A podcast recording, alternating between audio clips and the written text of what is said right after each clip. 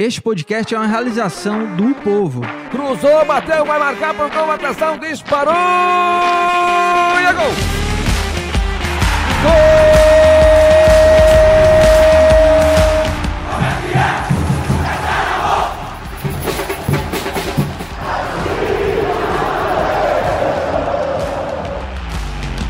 Fala rapaziada, é hora de podcast, o podcast do torcedor cearense.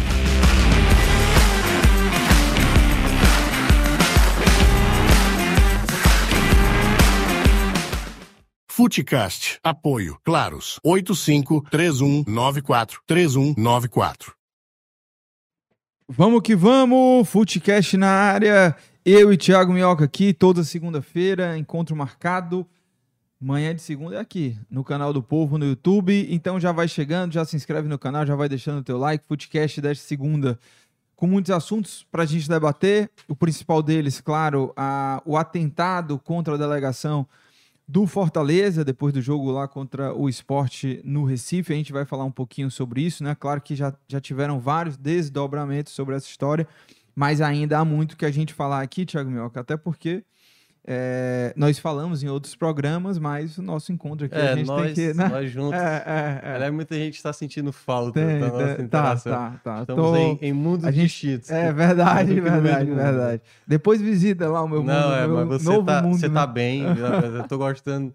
Você tá rasgando papel. Você É, tá né? fazendo Hoje, ótimas cenas. hoje eu vou sentir a, a perna esquerda, né? A lá, chaca. Hum. Já, vou, já vou te entregar aqui. Ah, Até como é que eu vou abrir lá, viu, hoje. ah, é. Mas, Thiago Minhoca, olha, temos atentado do Fortaleza pra gente debater, porque Algo muito Até sério, porque né? nesse É. fim de semana tiveram novos episódios e o que a gente vai falar aqui já vai partir do que aconteceu nesse fim de semana. Porque o Danilo Fernandes, goleiro do Bahia, falou sobre o Mencionou atentado. Para quem não isso. lembra, ele foi vítima de um atentado bem parecido. Há dois porque- anos. Exatamente, contra a delegação do Bahia.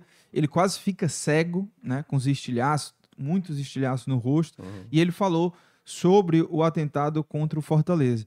E até aqui no Footcast a gente vai relembrar esse caso, porque desde que é, aconteceu o ataque ao ônibus do Fortaleza, eu me lembrei imediatamente sobre o caso do Bahia. Sim. E o que me espantava é que em 2022, um ano depois do atentado, a seguinte manchete do- dos veículos de comunicação. Um ano depois do atentado contra o Bahia, ninguém tinha sido preso.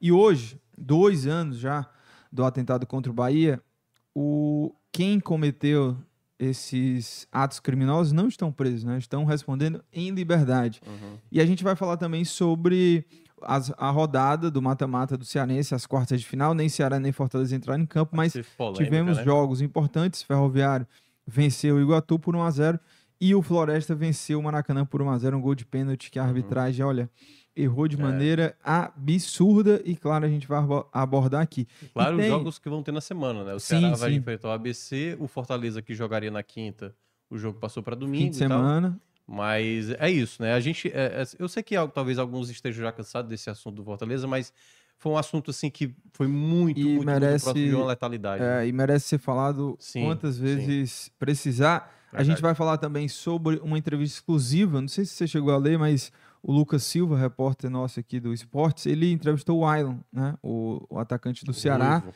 Isso, o Ruivo. e, e até faço convite também pro pessoal que a gente soltou um videozinho é, de um papo mais descontraído, acho que um vídeo de um minuto, um minuto e trinta no máximo, que o Ailon fala sobre alguns temas é, mais curiosos, assim, ele dá o pitaco dele sobre o Grenal e o Clássico Rei, né? Qual é o maior clássico, entre outros assuntos. E a entrevista completa está disponível no nosso portal, opovo.com.br barra esportes. A gente vai repercutir aqui alguns trechos também dessa entrevista do Island. E, teve, e tem também um assunto Kevin Andrade na seleção venezuelana. Mas, Thiago Mioca, para a gente começar, vamos falar, abordar os jogos desse fim de semana. O Ferroviário venceu o Iguatu. Primeiro, já quero saber o que, que você achou aí, porque havia expectativa sobre esse jogo. Será que o Ferroviário ia conseguir corresponder bem contra o Iguatu? Porque era um time que eh, talvez fosse um dos piores adversários para o Ferroviário nessa fase de mata-mata, claro, tirando ali Ceará e Fortaleza. E claro, ainda tem o jogo que é considerado mais difícil, que é lá, né? Mas pelo menos dentro de casa o Ferroviário venceu por 1x0, mas não foi um jogo fácil, né? É, foi um jogo até difícil também para comentar, né? É, né? Lá na rádio a gente, a gente fez esse jogo. E o primeiro tempo, um primeiro tempo bem. Realmente, Ruim, duas equipes. Deu um sono. É, não, não diria que deu um sono, mas era um jogo onde não tinha muitas conclusões, não tinha muita ousadia da- da- da- das equipes, né? Não tinha tanta ousadia assim dos dois lados. Porque era primeiro jogo, ninguém queria perder uma vantagem, sair atrás do placar. Por exemplo, se o, o Iguatu abre o placar, certamente eles iam se fechar mais ainda e o Ferroviário ia ter mais dificuldades. Você lembra que quando você me fez uma pergunta, quando a eh, você estava lá no Esporte do Povo apresentando, você falou assim, Minhoca, Fo- Fortaleza é favorito contra o Ferroviário. Eu falei, sim, favorito, mas é um jogo onde o Ferroviário vai lidar pela primeira vez na temporada que ele não tinha nos jogos anteriores, que é o que Ó, é o ser o protagonista do jogo, né? Uhum. Que é ter a bola, precisar do resultado. Isso contra o Iguatu. É, é, não, aí quando você me falou isso, foi no jogo contra o Fortaleza, que eu Uhum. falei, o Ferroviário não vai ter essa responsabilidade. sim, sim, sim. Todo mundo espera que o Fortaleza é que vá Uhum. em busca do resultado. O Ferroviário, para ele estar de boa, o empate. Nesse caso de ontem, lembrou o mesmo cenário que o Ferroviário teve nos primeiros jogos do ano, que é, ó, pelo Iguatu, por ele, leva o empate para casa e está de bom tamanho. Não à toa, no primeiro tempo, a melhor chance foi um chute de esquerdinha, que foi na, num travessão ali, Ia né? ser um golaço. Ia ser um golaço, a bola pega até ali na junção da trave com o travessão. E de, e de resto não teve nada assim acontecendo. No segundo tempo, quando o Copertino começa a fazer algumas alterações, aí o time começa, o jogo se torna um pouco mais dinâmico, né? Algumas possibilidades já tinham sido até criadas. Eu acho que o Ferroviário é, passa a ter, principalmente no Gabriel Martins, essa peça mais importante, porque o Gabriel, às vezes, ele é um jogador que erra muito né, nos jogos, e ele, quando chega um determinado momento do jogo, quer saber? Me dá a bola aí que eu vou tentar resolver. E aí eu acho que houve um, um erro ali do, do Iguatu, né? O, o zagueiro é o Júlio. Esqueci agora o, o segundo nome. Mas o Júlio estava sentindo. E se você olhar a jogada do gol do Ferroviário, é exatamente quando o Gabriel parte para cima dele, ele não consegue acompanhar, a bola é rolada no meio. E aí vem a finalização do. Que agora tá fugindo o nome do jogador que fez o gol. Se você- Do Ferroviário? É. Foi o. Puxa, agora tu me pegou. Mas eu vou te falar. Mas aqui. enfim, ele acaba finalizando, a bola tem um leve desvio, né? E aí mata o Mauro Iguatu ali, que estava até muito bem na partida. É... É o Marcelinho que entrou. Marcelinho, né? exato. É, Aliás, foi a estreia, estreia dele, exatamente. Foi a Marcelinho, estreia Marcelinho. dele, já entrou fazendo camisa um gol. 9. E ele entrou muito bem, tá? Entrou muito bem, pois é. Mas aí eu digo até que o Gabriel Martins foi essa peça, porque além dessa jogada que resulta no gol, ele conseguiu fazer mais duas, três jogadas de ir pra cima mesmo. Porque muitas vezes, quando o jogo tá travado, é a jogada individual que vai acabar pesando. Então o Ferroviário sai com um bom resultado e, de- e deu pra ver assim: não é que o Ferroviário fez 1x0 e tá bom. Não. O Ferroviário foi tentar em busca de ampliar o placar. O Iguatu foi pra tentar empatar para ver se conseguia levar né, a vantagem de ganhar por uma diferença mínima. Então, nesse cenário, o Ferroviário leva uma vantagem para o jogo da volta, né, para o jogo do outro final de semana. E lá, até lá, né, os dois vão ter o compromisso pela Copa do Brasil. O Iguatu joga na terça-feira, diante do Juventude, o Ferroviário enfrenta o Maranhão na quarta-feira, fora de casa. Então, esse é o cenário aí dessa primeira semifinal. É, e tem um detalhe ainda sobre esse jogo, mais especificamente sobre o Ferroviário que eu queria abordar, que é o seguinte: o Ciel, né? Porque o, o Ferroviário é um time que é muito. é, se o Ciel tá bem, o time Uhum. vai estar bem, consequentemente, porque ele é o grande jogador do time e o Ferroviário depende dos gols do Ciel. No ano passado ele fez 23 gols em 40 Foi, jogos, é. se não me engano. E esse ano ele só tem um gol Uhum. em sete jogos. Se, se a gente pegar o comparativo com a temporada passada, o Ciel em sete jogos no começo de 2023, ele já tinha feito seis gols em, em sete jogos. Então, é, como é que você vê essa situação também? Porque o Ferroviário depende muito do Ciel e o Ciel, não, os gols não estão vindo. Mas, no geral, o que, que você tem achado sobre isso? E é, preocupa para o Ferroviário esses gols do Ciel que não têm é, surgido, não têm acontecido nesse começo de temporada? É, uma hora pode ser que ele volte a aparecer mais uma vez como ele apareceu nos outros anos. Mas, de fato, o começo dessa temporada, especificamente dessa temporada, o Ciel não tá bem, assim. E, e quando eu digo isso, assim, o Ciel poderia estar jogando muito bem, que é tipo assim, pegando a bola, criando jogadas e, ao mesmo tempo, não tá fazendo gol, né? Tá servindo os companheiros e tal. O Ciel, ele tem sido realmente um jogador que... E aí, claro, cada jogador tem sua responsabilidade, né? Gabriel e tal. Mas do Ciel se espera mais, sempre se espera mais.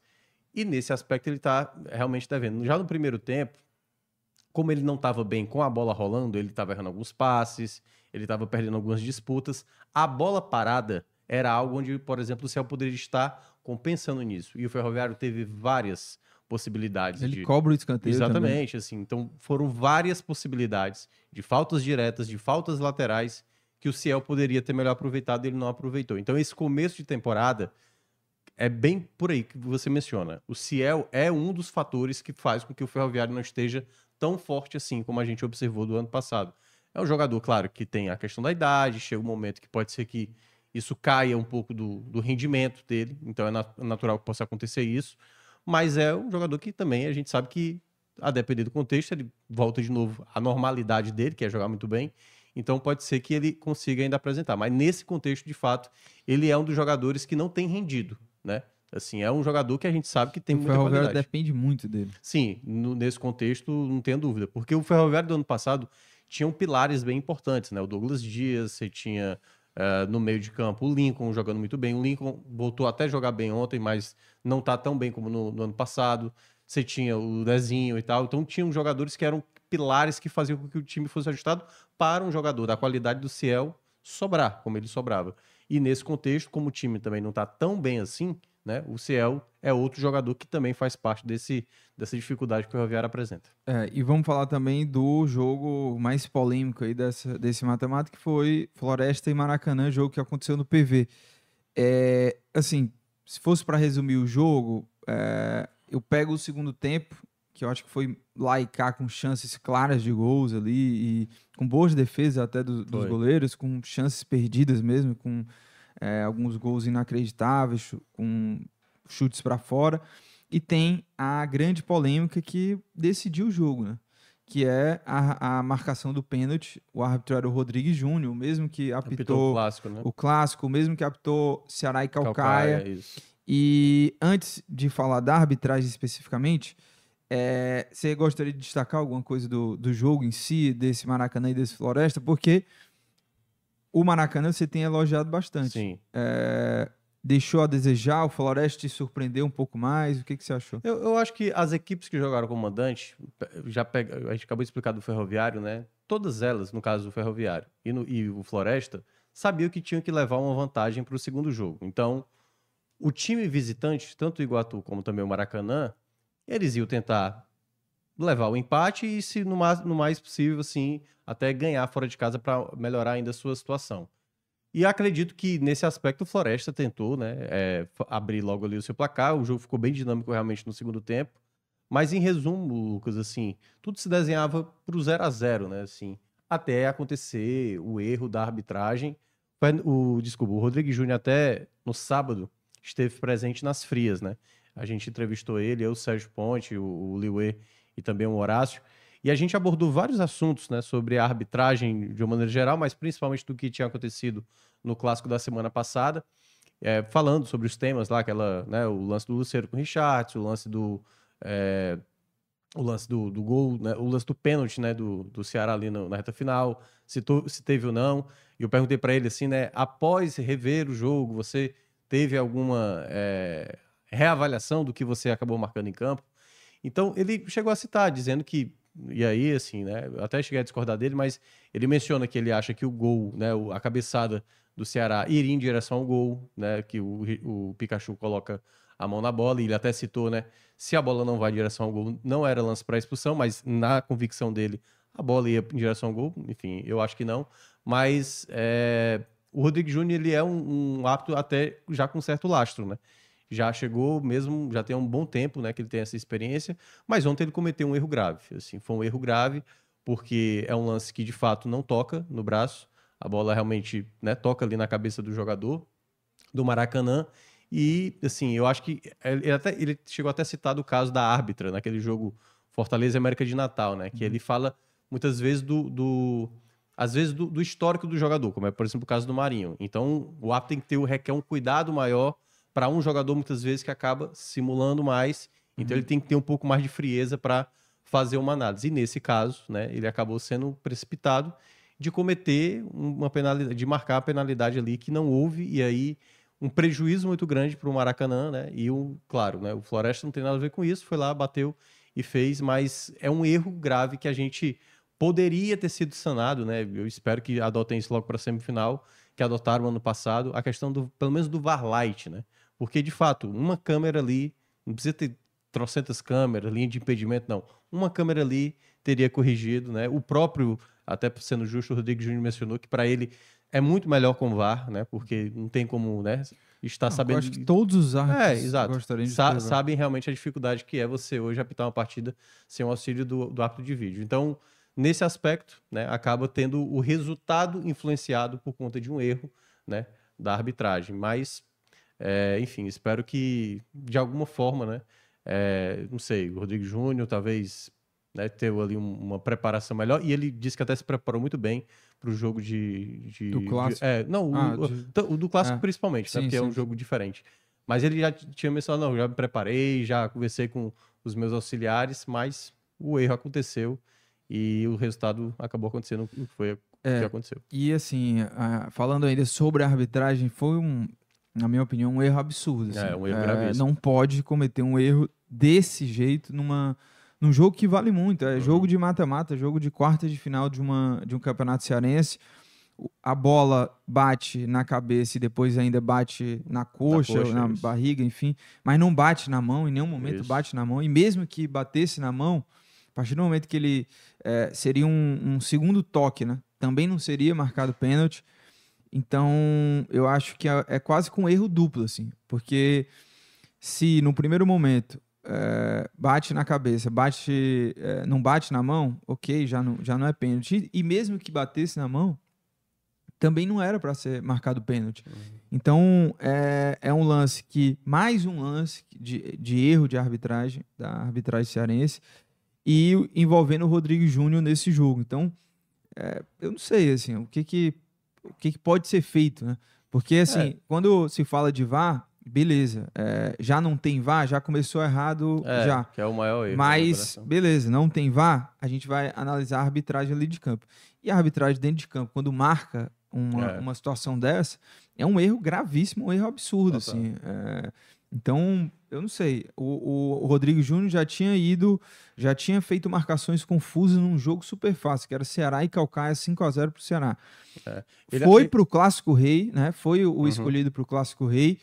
É, eu, naquele momento ali, até fiquei receoso, porque acho que não seria a melhor opção pro Clássico, mas beleza, ele foi bem. Foi bem. no clássico, olha, no geral, eu foi achei um clássico que- bem difícil de é, apitar. Foi sim é, bem, né? merece o elogio, mas num jogo como esse, você marcar um pênalti desse, cara, é absurdo. É um assim. Eu grave. acho que é um a arbitragem, comissão de arbitragem, enfim, precisa rever e, e ver o que, que vai fazer. Até Se é, faz algum tipo de reciclagem com o Rodrigo Júnior, é, tira desse desse mata-mata ou dos, mata, dos outros jogos aí de- mata-mata, mas assim, um erro como esse vai passar completamente batido, é, porque o, o- o que ter- Maracanã, com toda razão, tá pé da vida, né? tem que estar. tá pé da vida. porque foi um E erro- assim, um erro que determinou um resultado de mata-mata. Exatamente. E assim, o peso maior por ter sido já no final da partida, né? Já estava ali nos 40 e tanto do segundo tempo, acho que 42 do segundo tempo. E aí vem, eh, de fato, a- a- o erro. E que se você olha, né, assim, qual seria a alternativa? Porque, assim, eu acho que a arbitragem cearense, ela vem até, de uma certa maneira, trazendo jovens árbitros promissores, né? Tanto que a gente tem o Nailton e tal, que tem, se destacado nos últimos anos. E eu acho que uma forma disso melhorar realmente é a federação, juntamente com o chefe da arbitragem, né, o Paulo Silvio, começar a de fato dar mais suporte aos árbitros dentro de campo. E essa forma é utilizando o VAR, né? Deveria realmente a federação adotar a partir dessa fase mata-mata, Lucas, porque, aliás, não só na fase mata-mata, mas também no próprio quadrangular do rebaixamento. Você imagina, por exemplo, se uma equipe foi rebaixada por conta de um erro grave da arbitragem. Então, eu acho que é, para essa reta final, mais ainda, sabe? É, eu, acho que o ideal seria no campeonato inteiro, né? O ideal seria no, no campeonato inteiro a gente ter pelo menos esse valate, já que não tem talvez as condições para todo mundo bancar, mas pelo menos ali é uma situação mais, mais barata, né? Para isso aplicar. E aí, queira ou não, é, a gente pode estar até comprometendo um árbitro que é considerado um árbitro bom, porque uma situação como essa, o árbitro acaba se colocando numa situação que ele, obviamente, o responsável maior, acaba prejudicando muitas vezes a partida. É, e vamos falar um pouquinho também. Kevin Andrade é, tá na houve o contato da Federação Venezuelana de Futebol para que o Kevin seja convocado. Então, não é que ele está numa pré-lista, né? Já e aí, qual é o, o, asterisco dessa situação? É só questão de documentação. Então, foi feito um contato, o jogo vai ser nos Estados Unidos, então o Kevin é, depende de uma documentação até para a questão do visto, lá para entrar nos Estados Unidos, dos jogos que vão acontecer. E são dois amistosos da Venezuela. O segundo eu não estou lembrando aqui de cabeça, mas o primeiro eu sei que é no dia 29 de março contra a Itália. Eu vou até olhar direitinho aqui, mas então houve esse contato com o Kevin, é, já solicitando essa documentação e caso é, seja concretizado isso, ele vai ser convocado para disputar aí esses amistosos da seleção venezuelana de futebol. Vou até ver aqui as datas, tá aqui. Na verdade é dia 21 de março, Venezuela e Itália, lá nos Estados Unidos, e depois tem um jogo Venezuela contra a Guatemala no dia 24 de março. Falando sobre o Kevin especificamente, é, do bom momento dele, Thiago Melca, que baita surpresa para o Fortaleza é, ter nesse começo de temporada um jogador que já está bem pronto assim para jogar realmente no profissional porque é uma cobrança muito grande por parte do torcedor do Fortaleza, quer ver jogadores da base se tornando realidade no profissional.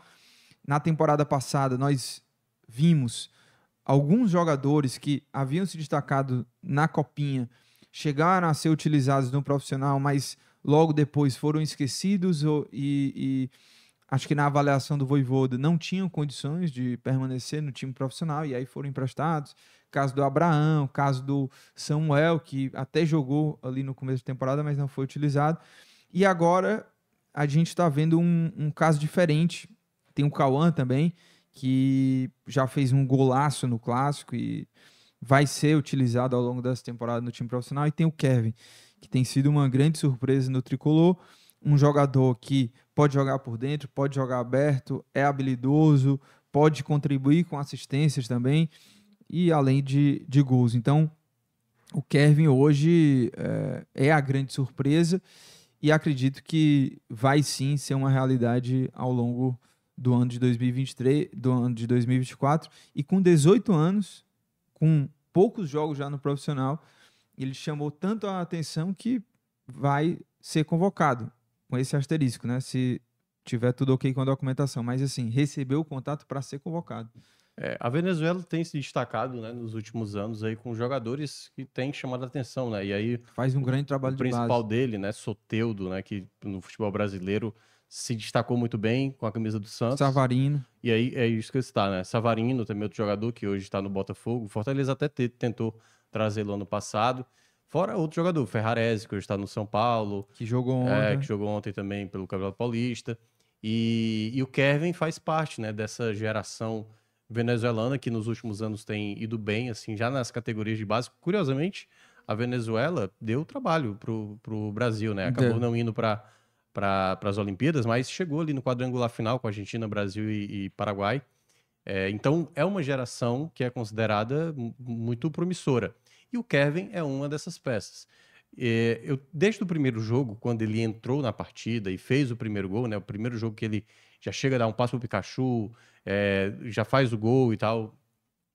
Teve todo esse entusiasmo do torcedor. E aí eu, eu, eu não olho apenas pelo jogador que faz o gol, o jogador que dá o passe. É muitas vezes a dinâmica dentro de campo. Então, como o jogador se comporta dentro de campo. Então, o Kevin, que até na base não era um jogador que chamava atenção, até na copinha, eu, eu acho que eu vi alguns torcedores falando assim: o Kevin nem chamou tanta atenção assim na copinha. Exatamente, porque ele não é um jogador ainda. Mas eu discordo, eu acho que ele não, fez ele, gol. Não, ele, quase foi o artilheiro. Mas foi assim, não se, não, não se era tão perceptível como, por exemplo, o Yarley. O Yarley na copinha foi muito mais uhum. mencionado Sim. do que o Kevin. O Kevin foi mencionado. Só estou dizendo assim, em termos de desenvoltura dentro de campo, o próprio Cauã. O Cauã não, não chegou a chamar tanta atenção assim na copinha, como, Sim. por exemplo, ele está chamando atenção agora no Fortaleza.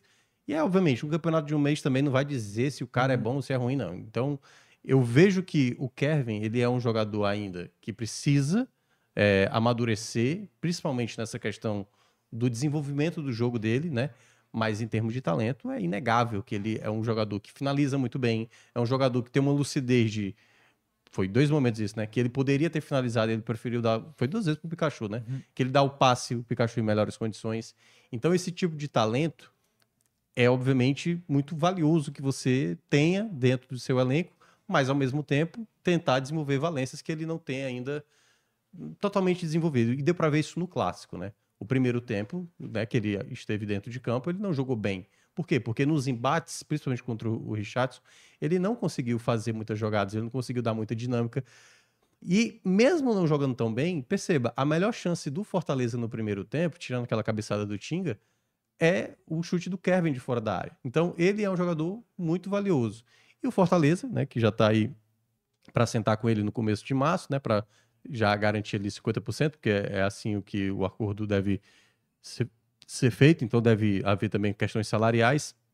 O Fortaleza precisa adquiri-lo, assim, porque é um jogador que pode render tanto esportivamente dentro de campo, como também numa futura venda, né? Porque pode ser considerado um jogador que já tem o quê? Um, mais de um ano, mais ou menos, que ele já é considerado uma, uma joia valiosa, tô falando Sim. no cenário mundial, né? Já é citado em vários locais como um jogador que tem muito talento. Então, acho que nesse aspecto é um jogador que Fortaleza tem que realmente dar um foco em tê-lo, né? Obtê-lo para pensando, né? Assim, no, no, no médio e curto prazo. É, e agora, começo de março, vai ter a reunião do Fortaleza com os representantes já para iniciar essa tratativa já da compra, né? Existe já uma, um acordo encaminhado. O Ricardo Mascarenhas aqui no chat no nosso canal do Povo no YouTube fala que o Maracanã foi assaltado. Na opinião dele, aquele lance não foi pênalti de jeito nenhum.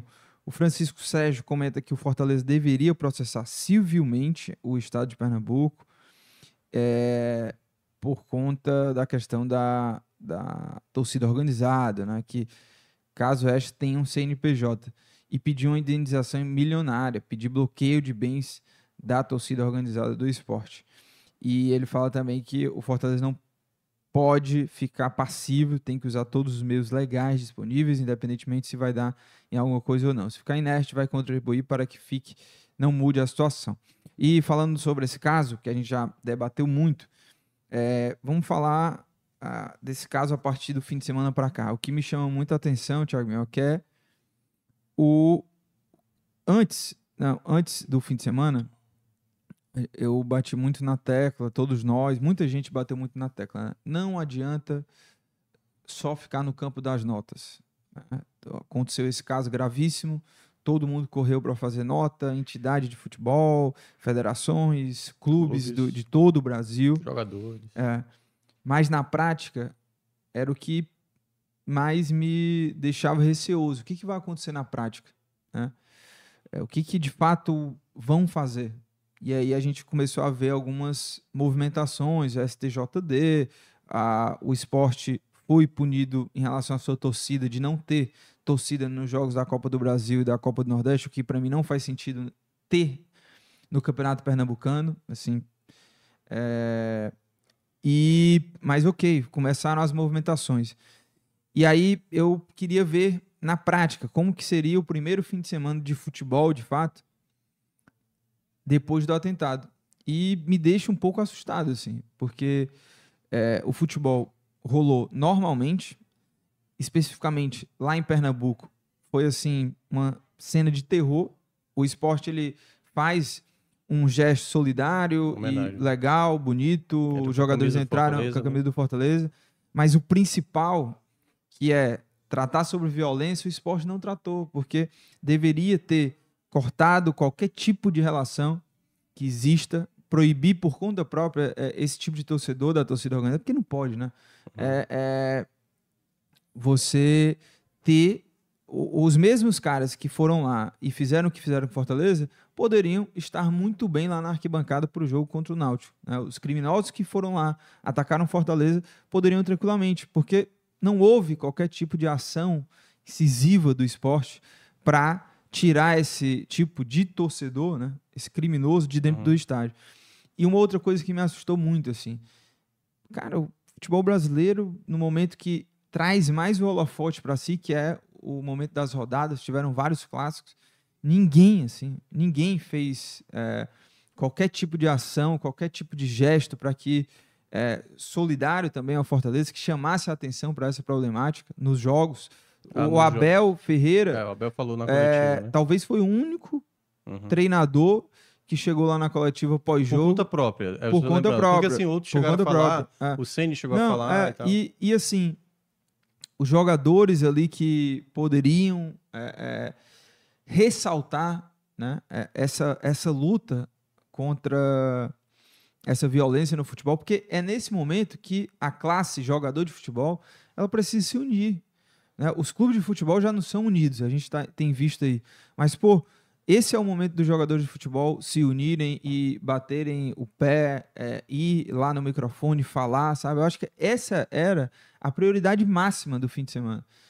E, mais uma vez, assim, para mim ficou bem escondido, sabe? Bem escondido o tema é, atentado contra o Fortaleza. No momento que os jogadores poderiam puxar o holofote para si e reivindicar, protestar, criticar, eu achei que isso não aconteceu. Foram poucos, assim, se a gente pegar no cenário geral, foram poucos os que foram lá e é, utilizaram desse holofote do fim de semana para protestar e, e pedir, cobrar também né, da- das, das autoridades que se fizesse alguma coisa. Teve o depoimento do Danilo Fernandes, que daqui a pouco a gente vai falar, mas quero saber também da tua opinião. É, é, você sabe que eu sou bem honesto quanto a certas, a certas pautas, assim, de.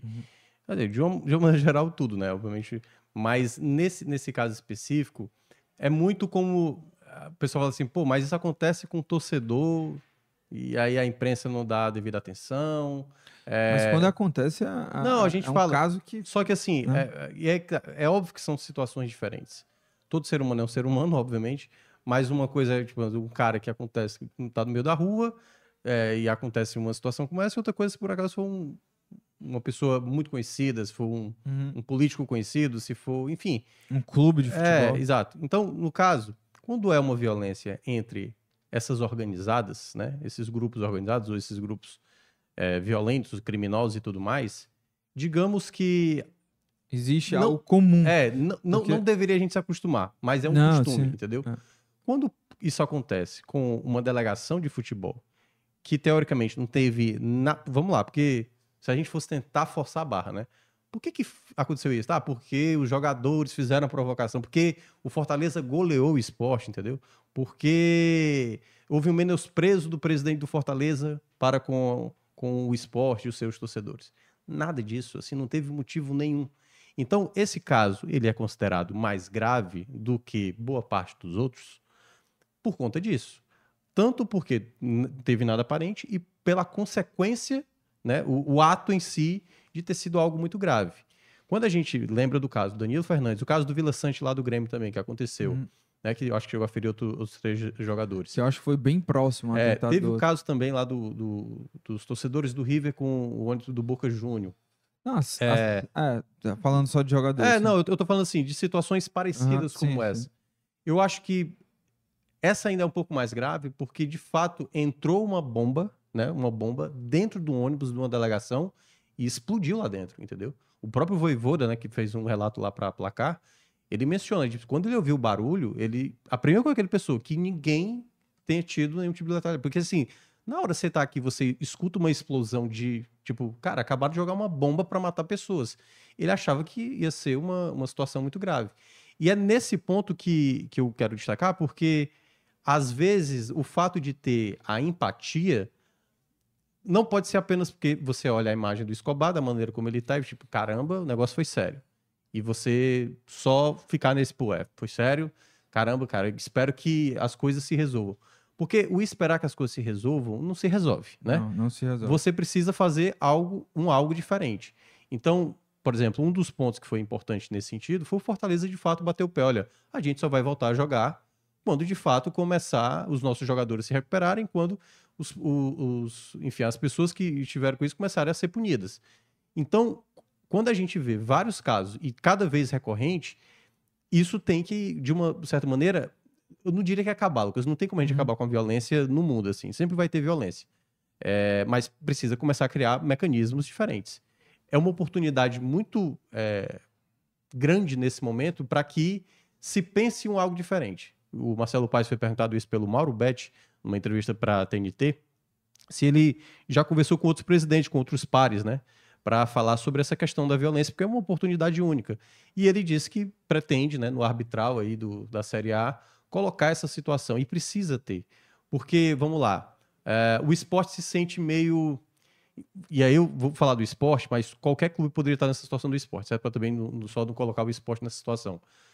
Quando um clube, certo? Que tem dentro do, dos seus torcedores uma organizada que comete atos criminosos e aí, Recorrente. de maneira recorrente, e aí, obviamente, esse caso ainda é muito mais grave, mas aí vamos só pegar um outro. Se fosse Ceará e Fortaleza, certo? A gente já viu acontecer isso com o Ceará e aconteceu também com Fortaleza ano passado, por exemplo, na, na semifinal da Sul-Americana lá em São Paulo, né? Briga entre a- as próprias torcidas. A partir daquele momento ali, tem que ser dado um basta. Então, isso vale para o esporte nesse momento. O esporte precisa tomar alguma ação para resolver essa situação. A responsabilidade não é só dele, certo? Tem o- o- os governantes, tem a polícia, porque tem que ser de fato o CPF. Na prática, tem que ser o CPF. Não é, no caso dessa punição do esporte, que vai resolver a situação. Não é, não é nem se fosse a exclusão do esporte da competição que resolveria a situação.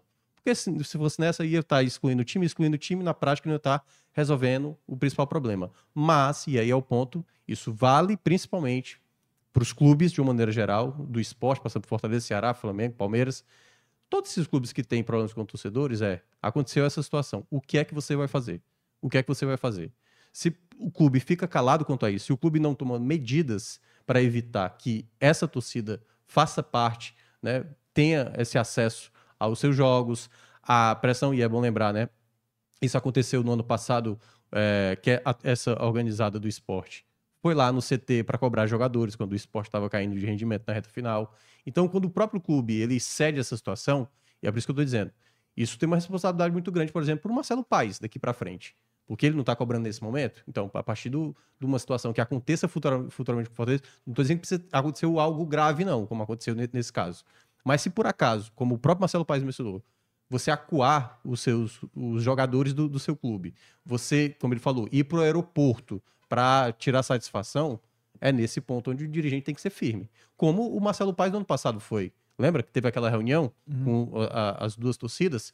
Os caras foram obrigados em frente à sede, ó, estamos rompendo nesse momento com as duas torcidas. E tem que ser firme nesse combate.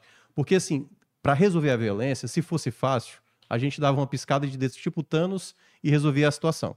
Mas não é assim. Então você precisa começar a colocar medidas né, dentro. assim, aí se alega, ah, mas não foi no estádio, teoricamente o clube não foi responsável, mas foi a sua torcida, não era a torcida do Náutico que estava lá, não era a torcida do Real Madrid que estava lá, era a torcida que, obviamente, não é toda a torcida do, do esporte, mas uma torcida especificamente que utiliza o seu escudo e suas cores para, primeiramente, manchar a sua imagem perante a todo mundo e é sua responsabilidade tentar tirar isso, tirar essas pessoas.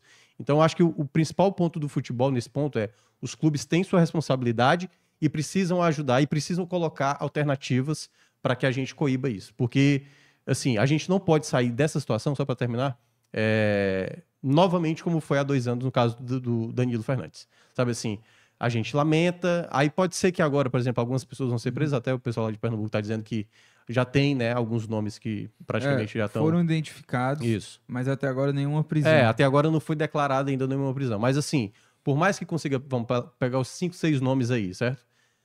É, isso já é um primeiro passo, certo?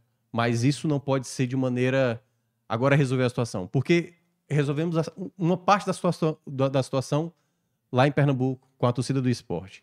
E quando isso acontecer com a torcida do Fortaleza, e quando isso acontecer com a torcida do Ceará, do Palmeiras, porque são vários casos. A do Santos, por exemplo, a do Santos, para mim, se por acaso passar do ponto, isso tem que ser colocado em regulamento. Ó, Santos, se você, por acaso. Estou falando regulamento assim, da competição. Se a sua torcida cometer algum ato de vandalismo, certo?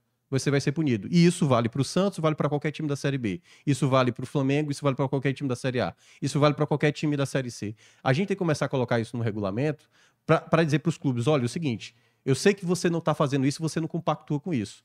Mas você não pode, de maneira nenhuma, é, continuar deixando que essa torcida fique atrelada a você. Uhum. Você precisa, de alguma forma, ajudar a tirar isso. É, os clubes sozinhos é muito difícil. É, anos e anos dessa coisa tão umbilical entre algumas organizadas e clube, a ponto de, de romper de imediato.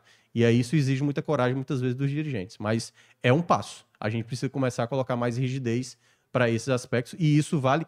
Esse, eu acho que esse episódio ele vale muito mais de alerta para todas as outras organizadas do que propriamente para você, obviamente, e é bem culpado, né, a, a, essa organizada do esporte, mas achar que não só, só é ela. Ela é hoje uma recorrente, merece punição, merece ser afastada do futebol, mas tantas outras aí fica a lição, porque se isso acontecer futuramente com o seu clube, que tenha rigidez, que os torcedores também tenham rigidez com, a, com, com essa organizada e também para o dirigente para que tome medidas. É, e Thiago Melca teve o treino aberto, né? É, foi um momento ali legal da torcida demonstrando apoio. Teve uma entrevista também com Marcelo Paes muito forte, dele voltando a falar, é, falando que viu a morte de perto, que somando todas as lesões dos jogadores, foram cerca de 1.200 lesões, né?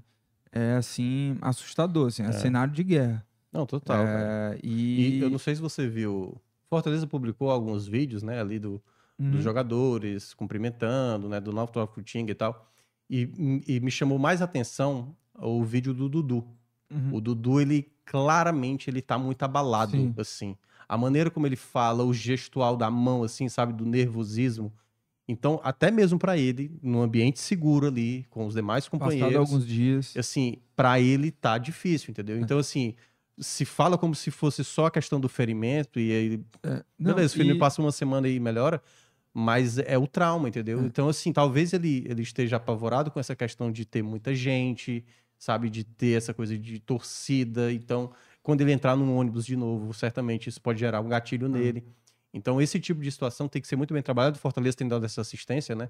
Porque é uma situação é. onde e... esses jogadores passaram que talvez nunca e, passaram na vida. E assim, né? É, não é só o, o, o ferimento, né? Porque muita gente pode resumir essa questão a, a, aos ferimentos. Não, daqui a pouco o Dudu é, acabou, sarou, o, o Escobar, Escobar, também, os cortes vão sarar e mas, cara, além disso, assim, o mais grave de tudo é o trauma. O trauma que deixa um episódio dessa magnitude que esses jogadores, dirigentes e, e comissão técnica passaram. Assim.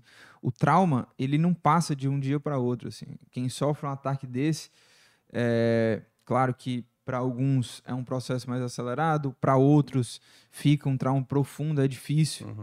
para superar. É, e assim, quem já passou por algum trauma de violência uhum. sabe o quanto é duro você é, tentar superar isso, sabe? Né? É, quem você passa dias é, é, com aquilo na cabeça, com medo, né? Um Sim. medo que é como você falou, né? Falando do Dudu especificamente. Às vezes você está num ambiente seguro, mas na sua cabeça não não é. tá assim, né? E por, é ma por mais que ele saiba que tem o apoio ali dos torcedores, e aí é que tá, eu só tô conjecturando aqui, não tô dizendo que é, uhum. é, até porque eu não sei o que é que passa na cabeça do Dudu. Mas pode ser que esse clima de várias pessoas, ele sabe que é, é a torcida do time dele, entendeu? Sim. Mas aí isso gera um gatilho de ver, por exemplo, não, um aglomerado de pessoas naquele contexto. Por exemplo, eu, eu acho que não aconteceu. Mas se por acaso um torcedor tivesse soltado ali uma bomba para comemorar, para celebrar alguma coisa, isso geraria um certo, não, um, certo um, certo momento traumático, é... assim, sabe? E eu acho que isso é um ponto que e é, é até delicado porque, assim, o que é que leva, por exemplo, se por acaso um jogador decide, cara, parei, porque e aí a gente entra já no Danilo Fernandes. O Danilo, ele falou, cara, eu hoje atuo dentro, dentro de campo, possivelmente com um cara que está a 20 a 30 Sim. metros que tentou me matar Sim. até um tempo atrás. Sim. É, uma, é uma, uma, uma, uma frase muito forte que de fato é verdade. Quantos torcedores, por exemplo, até mesmo do Fortaleza, que foram para o aeroporto naquela situação, depois de perder para perder Curitiba, que colocaram em risco, por exemplo, a vida do, do Robson, né? um rapaz que acertou uhum. um capacete dele. Então, o que é que leva. E que até hoje tem torcedor que faz piada com isso aí. Né? É isso. Então, assim, é algo muito grave, entendeu? Cara, você tem todo o direito de achar o jogador do seu time, sabe assim, fraco, ruim, xinga, vaia, mas no estádio, entendeu? a ponto de você acuar, assim, qual é, qual é o benefício que você traz e você acha realmente que isso é bom. Olha, olha, olha a fala da, da filha do Dudu, assim, o quão impactante é. O, o cara saiu para trabalhar, o cara voltou todo enfaixado, entendeu? E até, assim, no futuro ela vai entender o que, o que foi isso que causou, entendeu? Então, eu acho que esse é um ponto que fica de reflexão para todo mundo. Eu acho que você ter raiva do seu time, achar que o time não tá nem aí e tal, mas cobre. Cobre sem ser de maneira é, intimidadora, entendeu?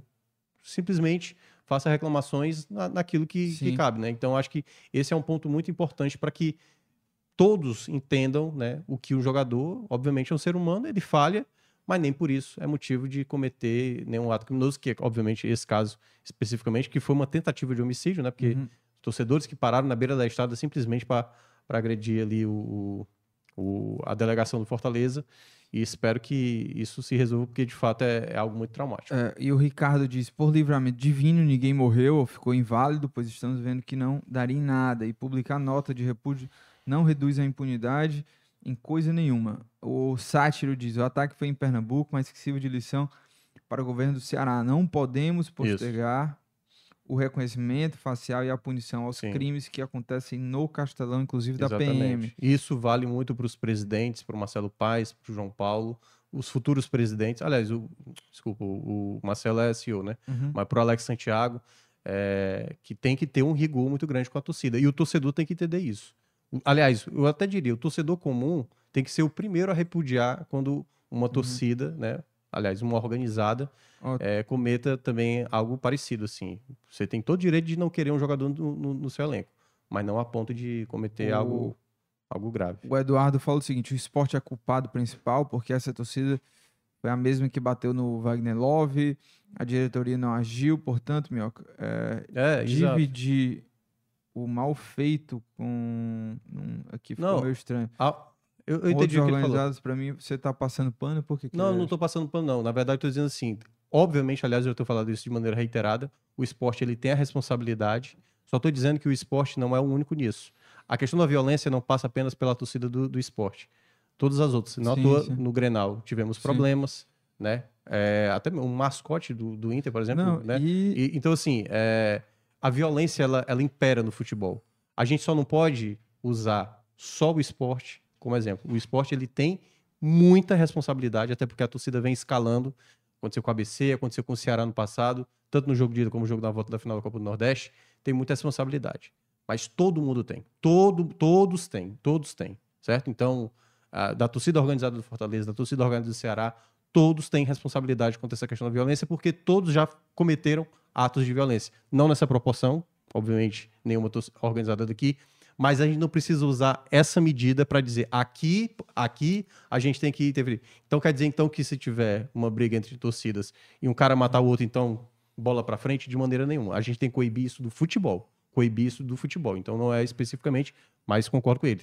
O esporte especificamente, nesse momento é aquela coisa, ele tá com a bola É. e nesse momento ele precisa tomar a decisão. Se ele não tomar a decisão, tem que ser criticado. É, como eu tô e a pior de tudo, né? É que teve problema também é, poucos dias depois do que aconteceu o atentado contra o Fortaleza. Rolou clássico, é, clássico esse o clássico no fim de semana Náutico e Esporte e teve confusão pra caramba envolvendo também torcedores do esporte, né? Então, Sim. assim, poucos dias depois, é, o STJD toma a decisão ou a torcida do esporte não pode ir aos jogos nem como mandante nem como visitante em jogos da Copa do Brasil e da Copa do Nordeste, porque fico sem entender, e- mas no estadual pode, né? É, e aí vai lá com a torcida podendo entrar nesse jogo, participar desse jogo, tem uma série de confusões. Aí é mais uma coisa também que, que é preciso ser falado também, que é, é a questão de que o próprio presidente lá da Federação Pernambucana, para mim de maneira muito equivocada, Evandro Carvalho, sugeriu é, torcida única. É bizarro. É, isso não vai parar a violência no futebol. A, a, a briga, toda a confusão que aconteceu aí no clássico, né? Foram nas ruas também, teve Sim. muita confusão. Então, é, vai muito além do de achar que as coisas só É. acontecem dentro do estádio. É, a problemática da- é, que envolvendo torcedores é, que vão lá só para brigar, para cometer crimes, ela vai muito além de não, não sendo dentro, né, aqui do estádio, não vai acontecer. Claro que vai, né? As É. confusões elas acontecem nas como ruas, nos pai, né? terminais e aí é preciso tomar medidas, é preciso encontrar algum tipo de solução Uhum. para que isso não é, permaneça acontecendo. E volto a falar, não é fácil, certo? Não é fácil. Não é, não é. Porque Até porque eu Tem- acho os, que os criminosos, eles não fazem isso, tipo assim, ó, Até eles fazem isso, né? Assim, eles marcam um local para haver a tal o embate entre, torcida, entre organizadas. Então, o que, o que a gente tem que entender é que para resolver essa situação, não vai ser um caso. Lucas, vamos lá. É, leis de trânsito todo dia estão sendo mudadas. Por quê? Porque numa determinada avenida, pô, o limite de velocidade aqui tá além, vamos ter que corrigir. Tudo no- quanto à violência é cria-se criam-se normas e vai se adaptando essas normas para cada caso. Olha, isso aconteceu algo desse tipo. E esse tipo aqui, como a gente vai tipificar? Mas a gente precisa cada vez mais ficar colocando empecilhos para que essa violência seja contida. Quando a gente só lamenta e a nota de repúdio sai, praticamente a Sim. gente só está dizendo é, é uma pena, né? Que e eu, e uma coisa que eu não gosto muito é tipo assim, mas minhoca é assim mesmo, cara. É assim mesmo. As coisas não vão melhorar. Então, meu velho, então a gente para o futebol. É. A, a medida que eu dou aí, mais extrema do que até do, do, do presidente da, da Federação Pernambucana, é, verdade. então acaba logo o futebol. Acaba o futebol e aí tá tudo resolvido. Porque aí os Sim. caras vão brigar por causa de vôlei, por causa de Sim, rock, qualquer outra sim, coisa. Sim, é. É uma. é, enfim, né? Situação bizarra. Mais uma aqui no futebol brasileiro e poucas são as medidas, a, a, a ação, né? De fato. É, o Adaciônio, ele diz que bandidos disfarçados de torcedores fazem violência e É. não são punidos. Tá aí a razão de todos os jogos se repetirem, né? Ele fala. É, exato. O Que- Almir fala que de 1970 a 80 já tinha esses problemas em Sobral e até hoje nunca encontraram uma solução. É o que ele fala, o Almir lá de Sobral. É isso que eu tô dizendo, não tem solução mágica, certo? A violência sempre vai existir. Sempre vai ter homem matando homem, homem ma- matando mulher. Sempre vai existir essas coisas, gente, entendeu? A gente precisa o quê? Dar mais rigidez. Porque se você volta nos anos 70 e 80, nem lei tinha de certas coisas. Não tinha nem Maria da Penha, por exemplo, na época. Hoje em dia já tem. Não resolve todas as situações, mas melhora bastante no E- cenário que a gente vive. É, só para fechar esse assunto, assim, é, claro que isso é, um, é uma situação de segurança pública, É. É, mas também me causa um certo estranhamento, assim, de que nesse momento não se falar em nenhum momento sobre educação, assim, porque é uma pauta de segurança pública, é, mas ela envolve também a parte de educação, assim. Eu acho que os clubes de futebol, a- as entidades que, que fazem o futebol, federações, assim, é, é muito pouco assim essa parte educativa. A gente tem uma problemática há muitos anos assim de, Uhum. de torcida, de violência e não só de torcida, né, mas outros crimes também. E, e não não adianta também só punir assim, porque e, e claro, né, com punições brandas. Uhum. É, é preciso avançar em termos de punição, mas é preciso também fazer um trabalho de educação. Assim, Sim. né? É, é, se você não tiver ações educativas, é, a violência ela não vai parar. Não, É. não vai ser porque você levou o tipo de punição, ok, é, de certa forma se espera que isso- isso vá inibir né, esse tipo de situação, mas a gente tem aí todos os tipos de crimes Uhum. com todos os tipos de punição e, o- e os crimes não param, assim, né? Então, é uma questão de segurança pública, mas ela vai muito além da segurança pública. Ela, ela, ela tem uma problemática aí para você encontrar uma solução dentro também de ações educativas que a gente não vê assim no futebol. né? É. Campanhas educativas sobre os tantos problemas que existem no futebol, né? Então, Exatamente. E, e nisso, a sociedade, de uma maneira geral, ela tem que adentrar nesse assunto, né?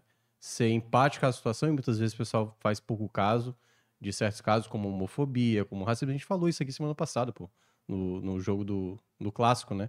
Da maneira como o torcedor acha que só pro lado dele. E essa cegueira, muitas vezes, é o que gera exatamente a tal violência. Então, se você não está aberto a entender exatamente como pessoas acabam sofrendo. Pois é, precisa acontecer então com a delegação do seu time muitas vezes para você abrir os olhos para o que a violência eh, proporciona. Então, abre os olhos também para tantas outras situações que acontecem no cotidiano e que muitas vezes você vai dizendo que é bobagem, que é mimimi. E eu acho que é um ponto onde eh, não precisa acontecer algo muito de- no teor que aconteceu da delegação Fortaleza para a gente combater no dia a dia, para tentar melhorar essa situação.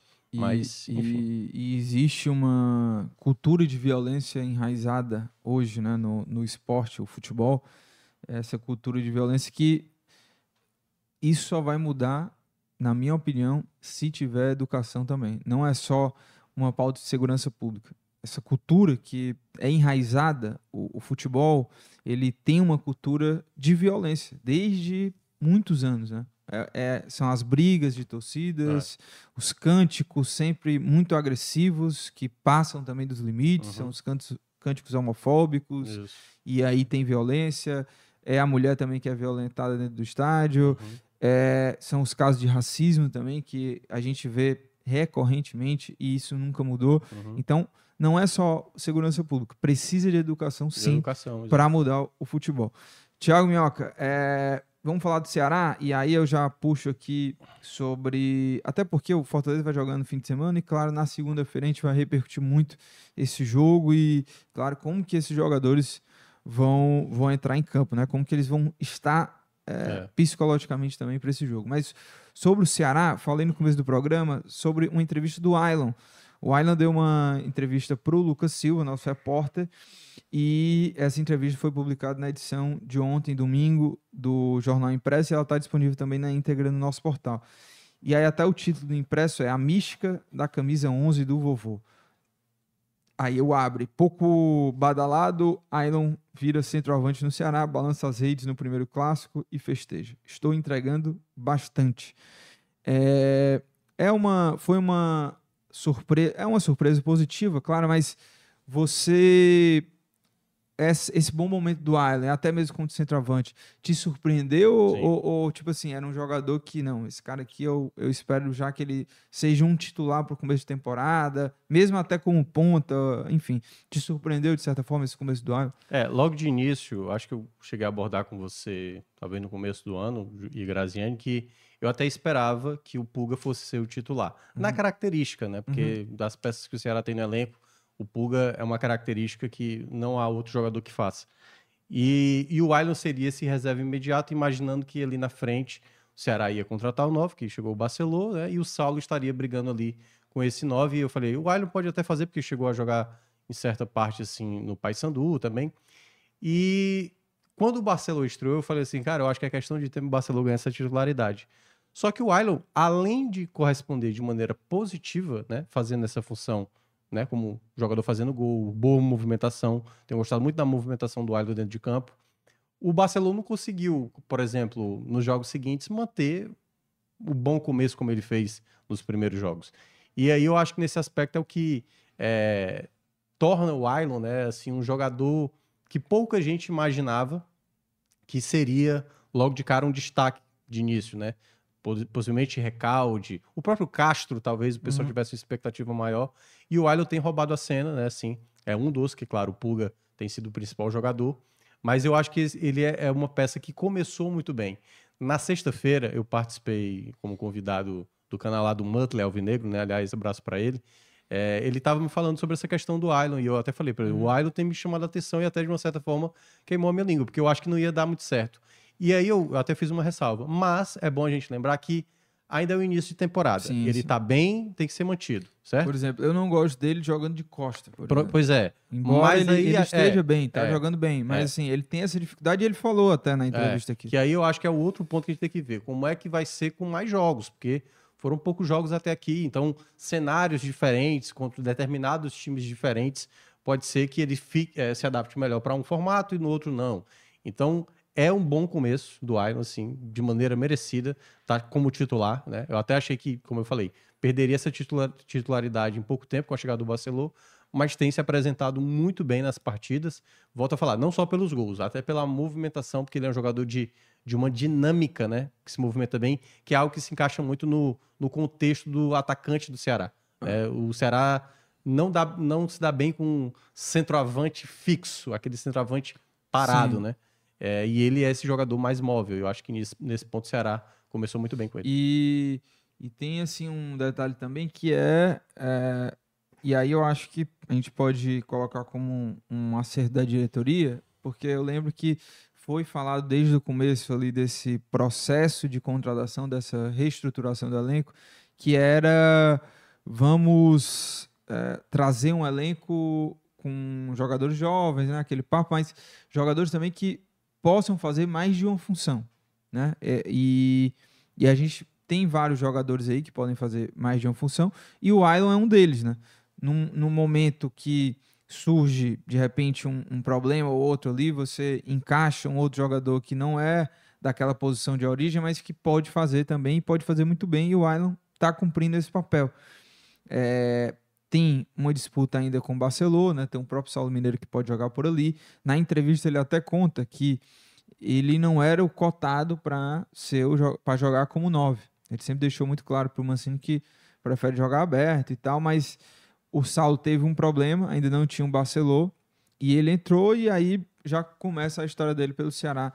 Tá indo bem o Island e tá indo bem numa função que não é a dele, embora ele faça.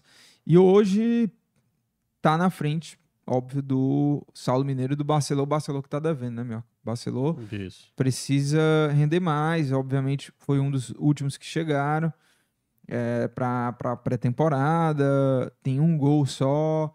Uh, acredito que o, o, torcedor do Ceará espera muito mais do Barcelona, até porque é um, é um camisa 9, sempre tem esse, essa expectativa sempre muito grande em cima desse, desse jogador específico, centroavante no Ceará, que há muito tempo não consegue render. É, e o Ceará que joga agora contra o ABC, Copa do Nordeste. E Ceará, hein, que o Ceará soube aproveitar, já perdi as contas de quantas vezes tinha uma pausa no calendário, aí uhum. será que vai o time vai jogar bem? Chegava lá na hora, parecia que o Ceará tinha era dado um passo para trás em termos de evolução. Agora, o Mancini teve um bom período e a gente espera que tenha é, feito bom proveito disso. É, eu acho que é mais a questão física e ritmo dos atletas, porque eu não gosto nem quando é jogo em cima de jogo. Às vezes até faz bem jogo em cima de jogo que você uhum. vai meio que pegando ali um pouco do ritmo da situação. E quando é uma pausa muito longa, né? Porque o Ceará vinha bem, teve ali algumas apresentações ruins, como por exemplo o jogo contra o Altos.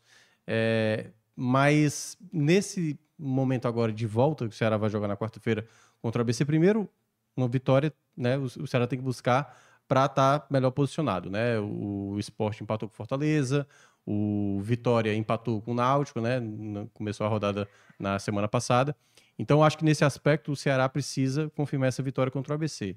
O outro ponto é quais são as peças que o, o Mancini vem se apegando nesse momento, né? Porque há algumas margens para você fazer novas tentativas ali, né? O meio de campo, por exemplo. Richardson aproveitou muito bem, né? Fez um bom clássico. Será que agora ele vai dar oportunidade? Será que o Irme vai ser essa peça, já que chegou agora? Então, acho que dá para agora a gente ver, quem sabe, um Ceará diferente. Os primeiros jogos se entendia fazer o meio de campo mais leve, o Lourenço jogando ali como primeiro homem. É, mas eu acho que a partir de agora, até porque agora é reta final de Cearense, reta final né, de Copa do Nordeste, fase de grupos, para tentar encontrar já considerado ali o time mais próximo sim, do ideal. Sim. Pois é, é, eu fico pensando aqui que se tiver mudança em relação ao jogo passado, né, ao jogo ao, ao, ao clássico, clássico, é, deve ser na zaga ali, se o, ele voltar com o Ramon, né? Mas o Matheus Felipe e o, e o David, David Ricardo foram muito bem, né? O, o Matheus Felipe está disponível, porque é jogo de Campeonato Cearense, né? E, mas o Ramon acredito que já vai estar recuperado, né? Então vamos ver aí, porque em teoria ele é considerado titular. E a minha outra dúvida é na dupla de, vol de volantes. Você até falou, ah, será que o Richard continua? Irme vai ou não? A, a minha dúvida é se ele volta com o Lourenço atuando de primeiro homem, o Mugni volta, é. vai manter Castilho, né? Eu acho que as duas posições estão em aberto ali. Sim. Talvez menos para o Castilho. Não, é, não tem, tem, a questão do Castro, que até fez um bom primeiro tempo também no clássico da semana uhum. passada, mas é um jogador ainda que não está totalmente garantido, né? Os, de, uhum. de uma maneira geral, os jogadores é, o Mugni já conhece bem o futebol brasileiro, né? Assim, o que ele não está jogando bem é por conta do futebol dele. Sim.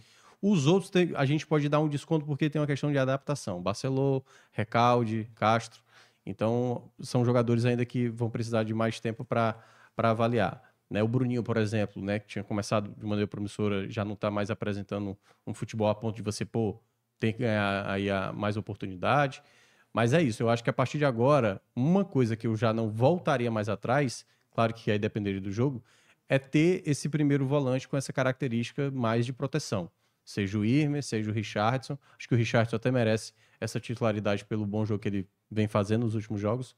Então, eu, eu partiria daí. A minha primeira mudança nessa retomada seria estabelecer esse primeiro volante com a característica de ser, né, de já ter feito essa primeira volância e não mais nessa ideia, a não ser que fosse um jogo que o Ceará precisaria, sabe, ganhar de toda forma e tal, que aí eu acho que aquela formação que ele pensou inicialmente poderia ser adotada.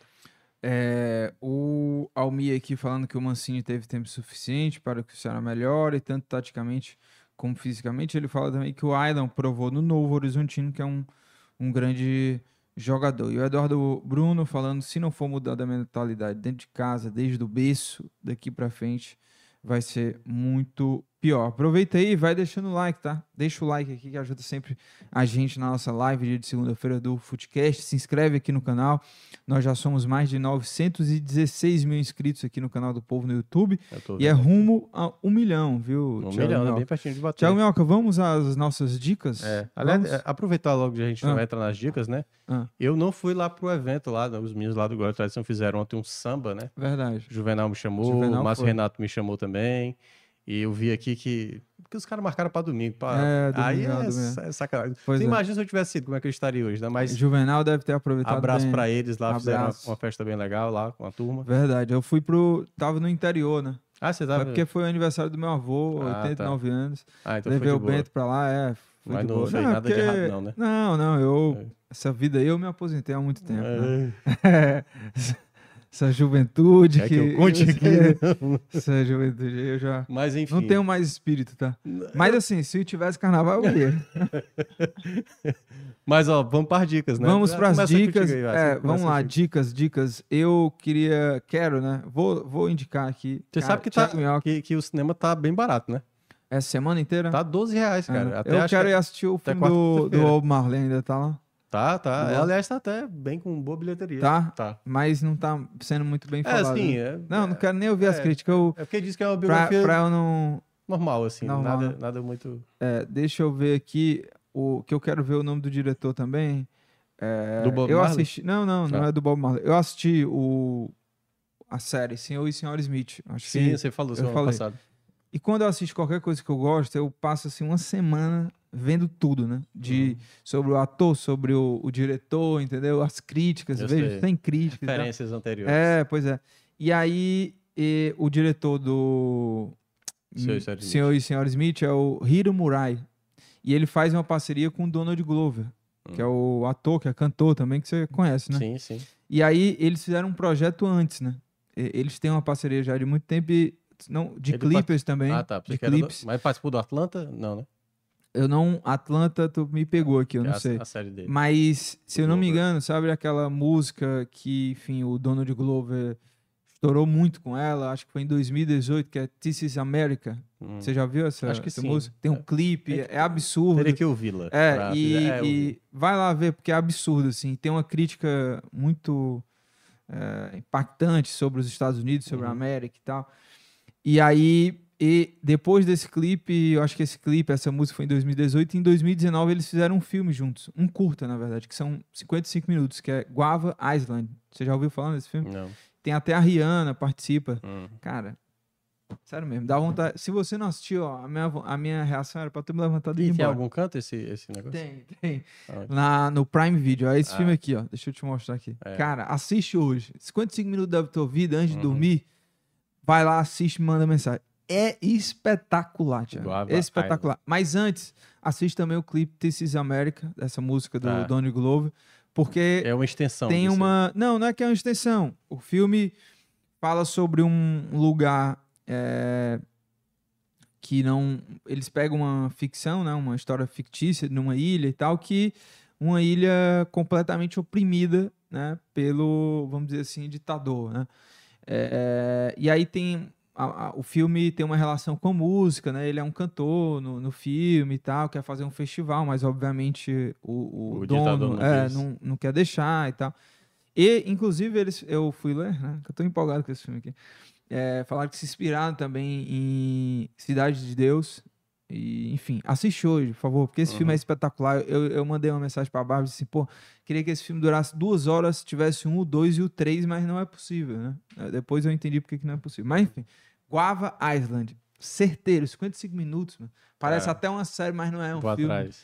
Que coisa maravilhosa. Ei, Acaba ali. é, qual foi o filme que eu indiquei semana passada? Que eu não sei se eu falei Pobres Criatura. Putz, pobres criaturas. e... Não, o Zona de Interesse? Lagosta. Eu O falei Zona de Lagosta. Interesse, eu falei? Acho que a gente já falou, não? Zona de interesse? Falei, né? Lá. Falei, É, né? é, Falei. Zona de então, pronto. interesse. Eu quero assistir esse. Tá no É. cinema também ainda? Tá, tá no cinema, tá no cinema. Então, É. 12, 12 conto, né? Dá pra ir num e depois no outro. Duas sessões.